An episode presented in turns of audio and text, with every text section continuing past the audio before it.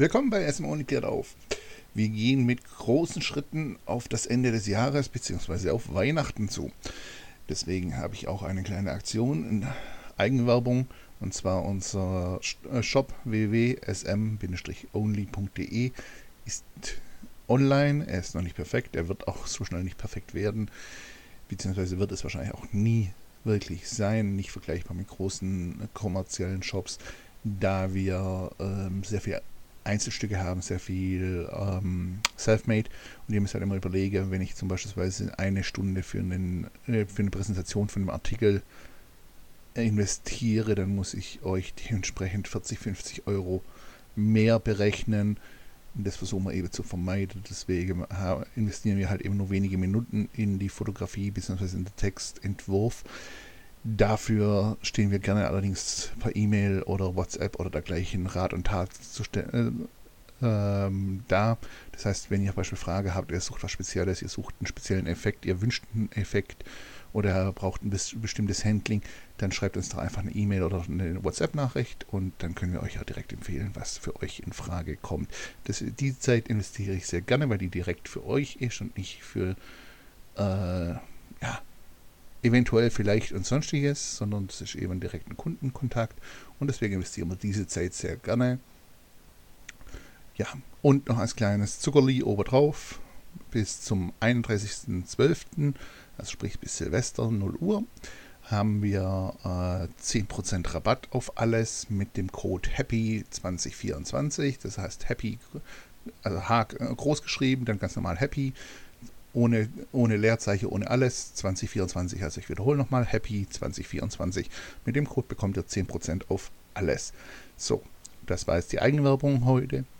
Nun zum Thema für heute.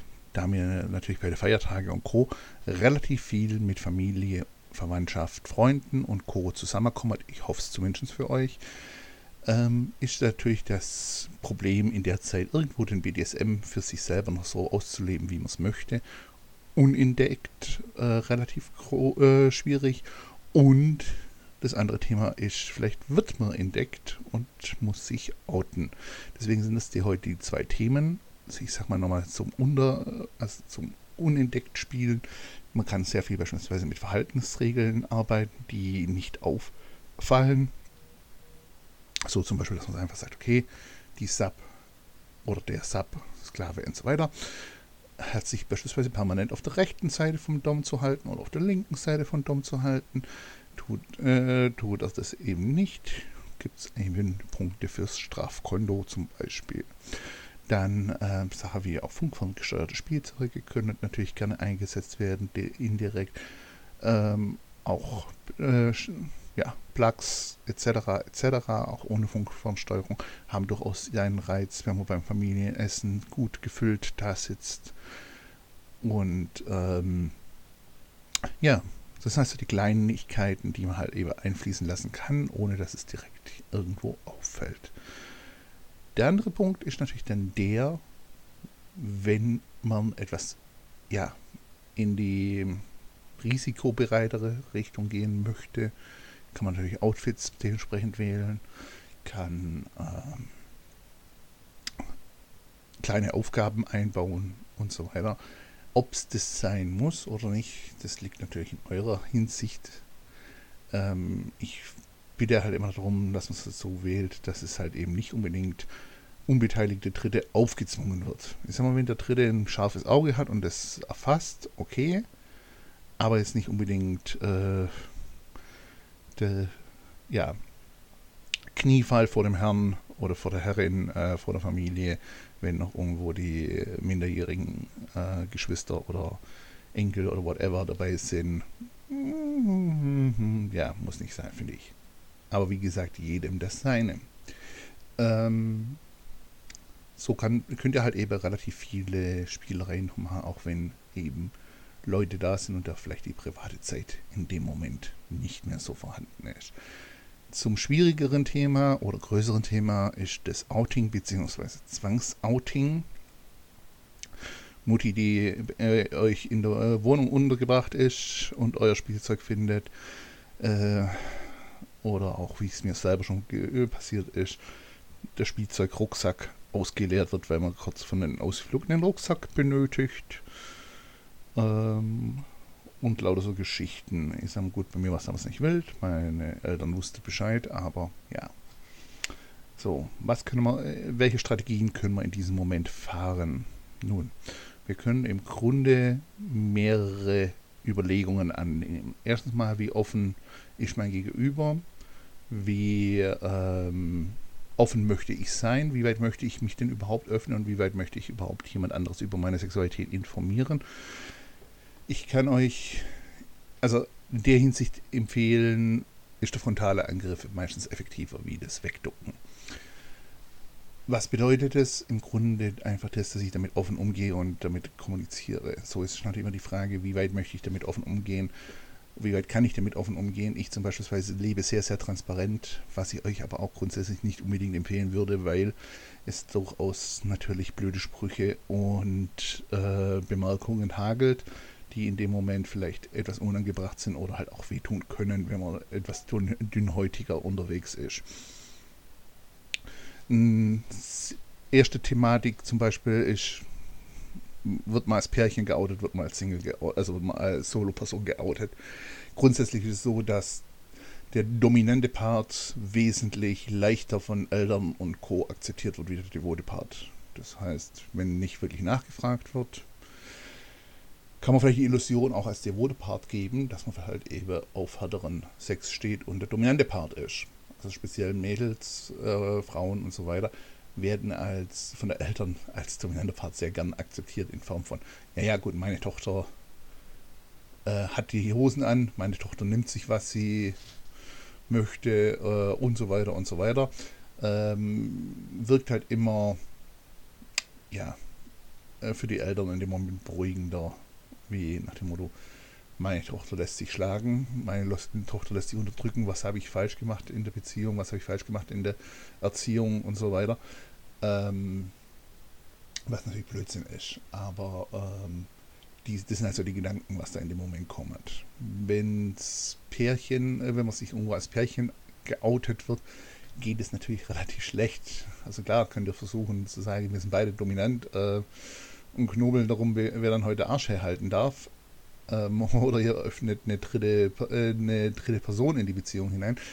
Ob das jetzt dann der kleinere Herzinfarkt gibt, äh, im Zweifelfall, ist dann die Frage.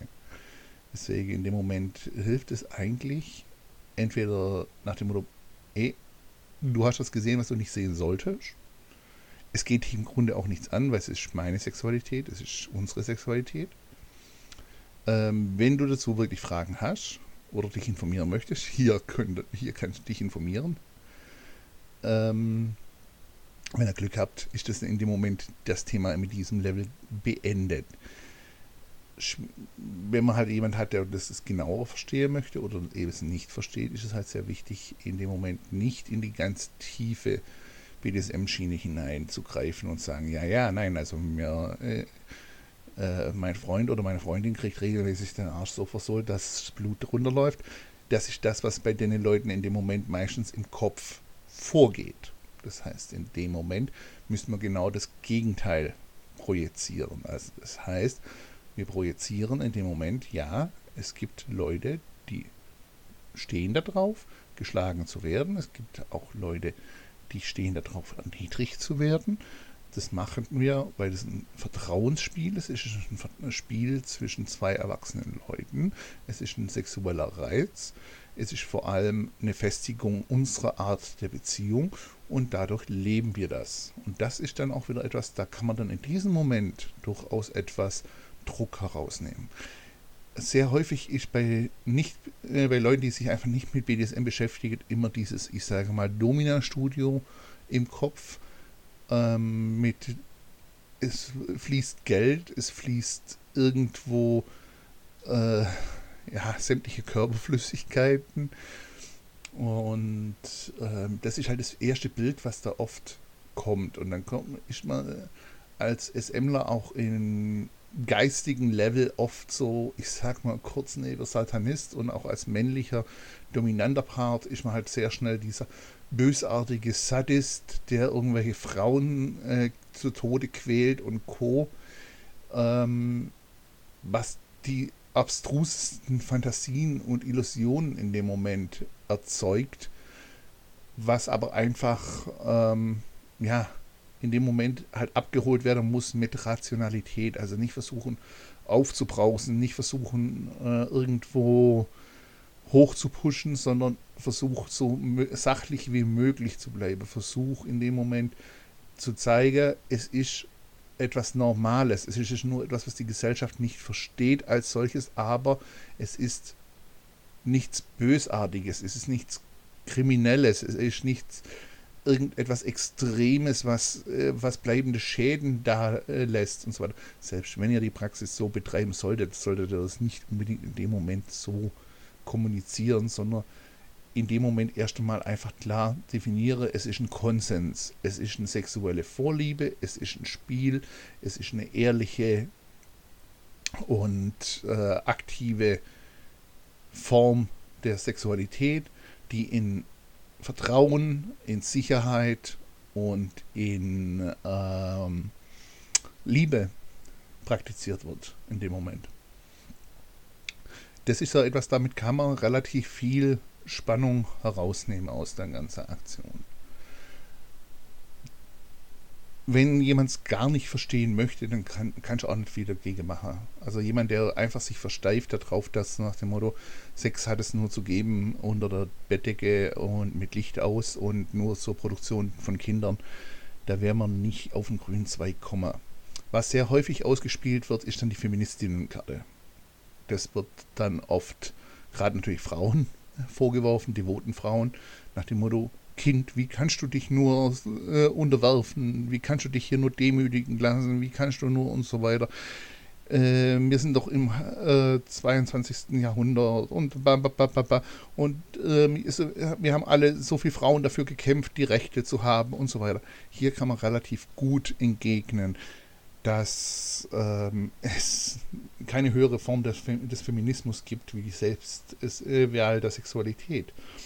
Das habe ich, also diese Karte kriege ich relativ häufig zugeschmissen in Bezug von, äh, auch ähm, wenn ich mit irgendwelchen devoten Mädels unterwegs bin und sie auch nach außen hin, beispielsweise auf Messen oder auf Festivals klar zeige, dass sie devot sind, wird ihnen dieser Ball des häufigeren an den Kopf geschmissen. Meistens wird es allerdings ähm, nicht nur ihr an den Kopf geschmissen, sondern natürlich klar mir.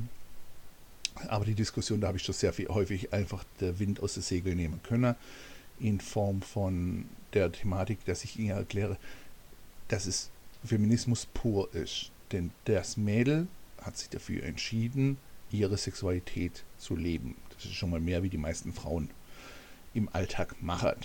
Sie hat sich dann noch dazu entschieden, ihre Sexualität gegen gesellschaftliche Normen zu äh, praktizieren. Also hat in dem Moment einen relativ hohen Mutfaktor für sich selber äh, eröffnet. Sie zeigt ihre Sexualität nach außen, das heißt, sie äh, provoziert auch noch quasi gegen eine gesellschaftliche Norm. Das wäre so, wie eben früher in der früheren Zeiten, wenn eine Frau eine Hose angezogen hat, statt ein Kleid oder einen Rock. Im Prinzip haben wir hier dasselbe Level. Sie zieht ein Halsband an, obwohl äh, ihr, ihr damit angesehen wird, dass sie ihre Sexualität anderweitig auslebt. Sie äh, zeigt, dass sie das Leben möchte. Und dann wird natürlich das nächste, äh, dann wird quasi das Totschlagargument herausgenommen nach dem Motto, ja, aber du, äh, hast du keine Angst, dass du dich abhängig machst? Hast du keine Angst, dass, äh, oder du, du machst dich doch abhängig, du, äh, du wirst doch ausgenützt, du wirst doch benutzt und so weiter. So.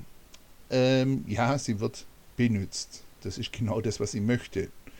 Sie wird ähm, sicherlich auch in der sexuellen Komponente ausgenutzt. Aber auch das ist wiederum ein Teil ihrer Sexualität, weswegen es dann wiederum ihr ja das Ausnutzen nur oberflächlich da ist.